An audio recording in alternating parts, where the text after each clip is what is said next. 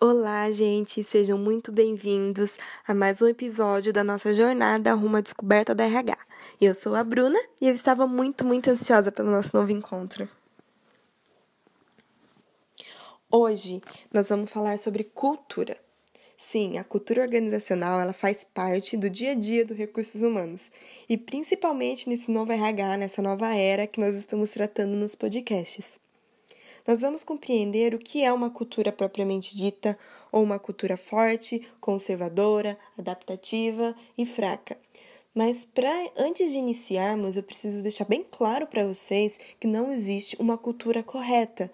E sim, existem tipos e tipos de culturas e suas características. Então não tem um modelo a ser seguido que denomina como uma cultura correta e uma cultura perfeita. Cada cultura tem a sua particularidade tá? Então, sabendo disso, vamos seguir com a nossa conversa. No mundo corporativo, a cultura organizacional atualmente é destacada como um recurso estratégico para se obter competitividade de mercado. Porém, para se utilizar dessa estratégia como um diferencial, é importantíssimo entender como ela funciona e para que ela serve, porque você entendendo esses dois aspectos, você consegue fortalecer a sua cultura. E uma cultura organizacional forte é a cereja do bolo de qualquer empresa de sucesso. O que é cultura organizacional? Nós denominamos de cultura um conjunto de práticas, crenças, hábitos, jargões, normas, valores, entre outros diversos comportamentos pré-estabelecidos.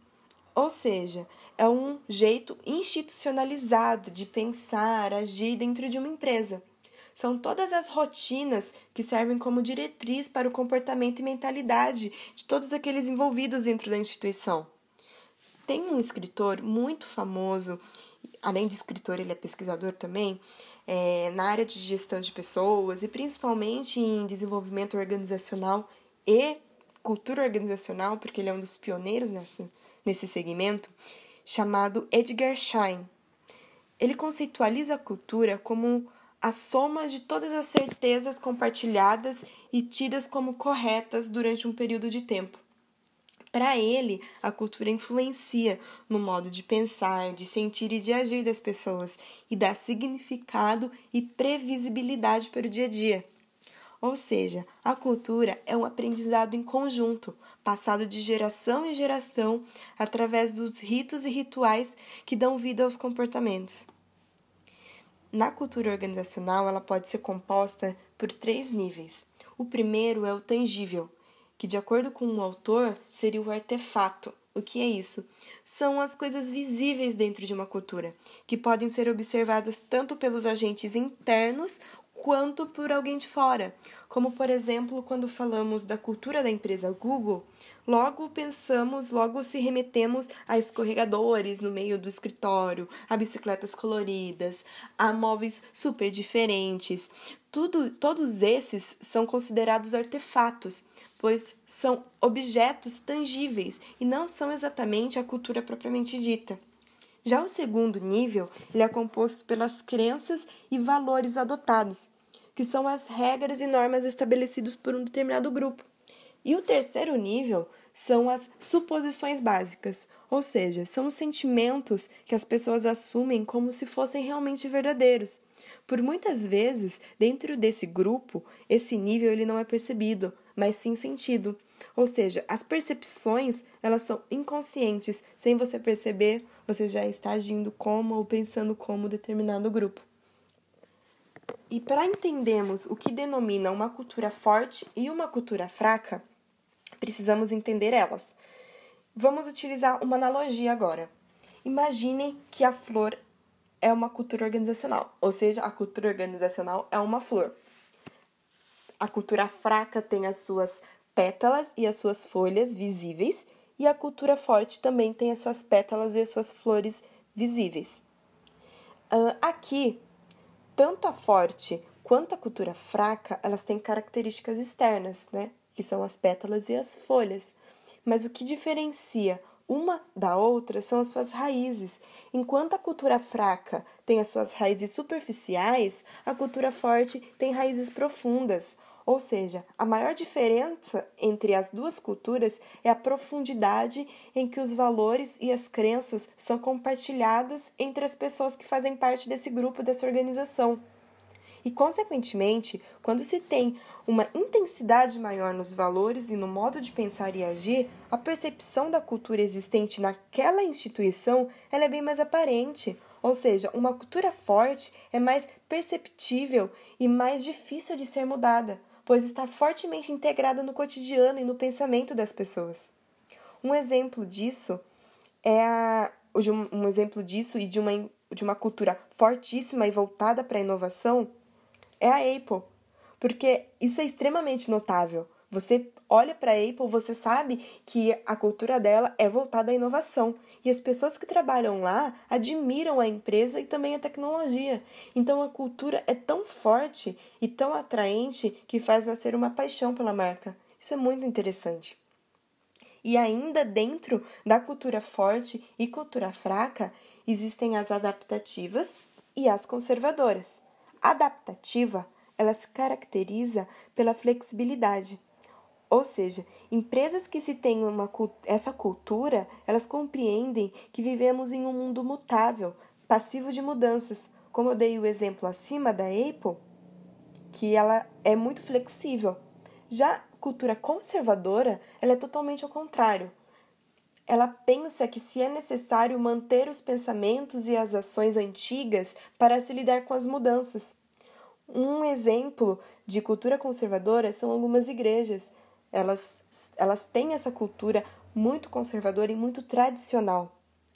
Mas então, gente, para fechar essa parte de cultura fraca e cultura forte, adaptativa e conservadora, fica claro para vocês que se é possível ter uma cultura forte e adaptativa como também é possível ter uma cultura fraca e conservadora, mas também pode ter uma cultura forte e conservadora e uma fraca e adaptativa. Ou seja, aqui nós temos dois grupos distintos. Temos o grupo A, da cultura forte e fraca, e o grupo B, da cultura conservadora e adaptativa. O grupo A e o grupo B, eles podem se interligar entre si, mas jamais entre eles mesmos. Como, por exemplo, jamais você vai ter uma cultura forte e fraca dentro de uma instituição. E jamais você vai ter uma cultura forte, uma cultura conservadora e adaptativa dentro de outra.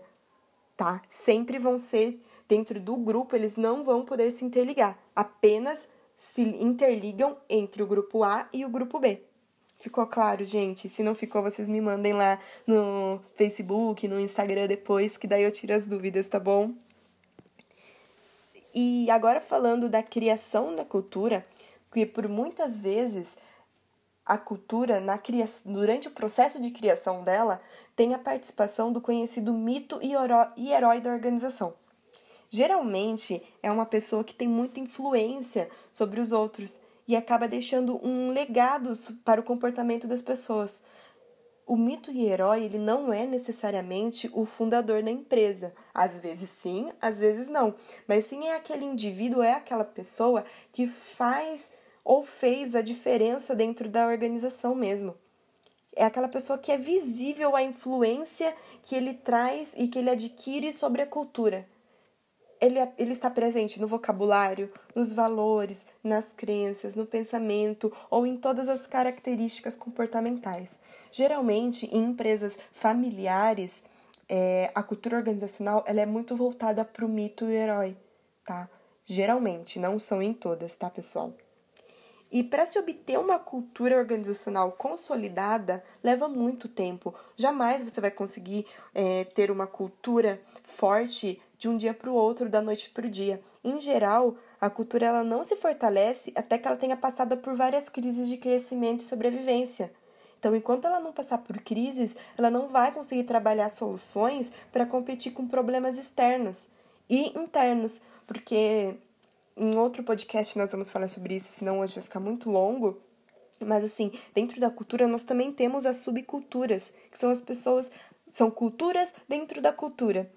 Então, assim, tudo isso leva muito tempo, muito tempo. Então, até que passe por uma crise e dentro dessa crise gere soluções externas e internas, nós não vamos ter uma consolidação da cultura.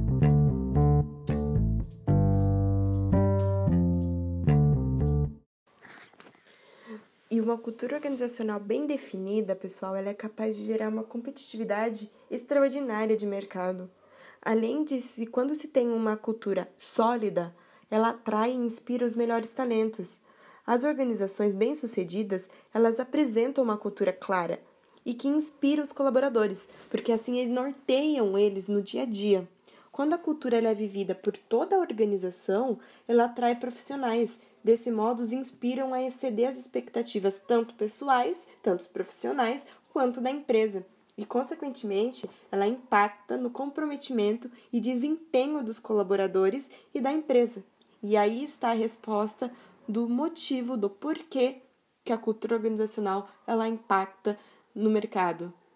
Entenderam? Então, você tem uma cultura organizacional clara, forte. A partir desse momento, você inspira os seus colaboradores, você inspira os seus funcionários, e aí eles mesmos se cobram, eles mesmos querem exceder as expectativas e com isso eles geram mais, eles geram mais produtividade e melhores desempenhos. Então, é de extrema é extremamente claro a importância de uma cultura organizacional para que a sua empresa seja bem-sucedida. E novamente, não há uma cultura correta, mas ela precisa ser bem definida e muito clara. Esse assunto, gente, ele é muito abrangente. Temos mais pontos a serem tratados, a serem discutidos, como o que é uma revaloração cultural, quais são as características e diversas outras curiosidades e dados importantes para os novos profissionais. Mas hoje é, eu queria deixar isso muito claro, o que é a cultura e esses tipos, tá? Essas outras, esses outros pontos nós vamos tratar em outros episódios. Hoje o nosso encontro vai acabando por aqui. Eu senão vou ficar falando até amanhã. Mas assim, para quem para quem se interessou sobre o assunto, quem gostou realmente, tem um, um livro muito legal do autor que eu mencionei, Edgar Schein, chamado Cultura Organizacional e Liderança. O livro ele não é tão novo, ele foi lançado em 2000, 2009, mas assim, ele é muito interessante, ele é muito legal. Ele dá uma base muito boa pra gente, tá? É, bom, eu espero mesmo que vocês tenham gostado, que vocês tenham se identificado ou tenham ficado curiosos. Muito, muito obrigada por terem ficado comigo até aqui. E me sigam nas redes sociais, gente. É reborn.rh, tá? Sigam lá no Instagram. E se vocês tiverem alguma dúvida ou alguma sugestão, ou quiserem realmente não tiverem entendido algo que eu falei aqui no meu podcast, eu tentei ser o mais claro possível, vocês me mandem lá que a gente faz uma integração legal, tá? Então, muito obrigada novamente por terem ficado comigo e até mais.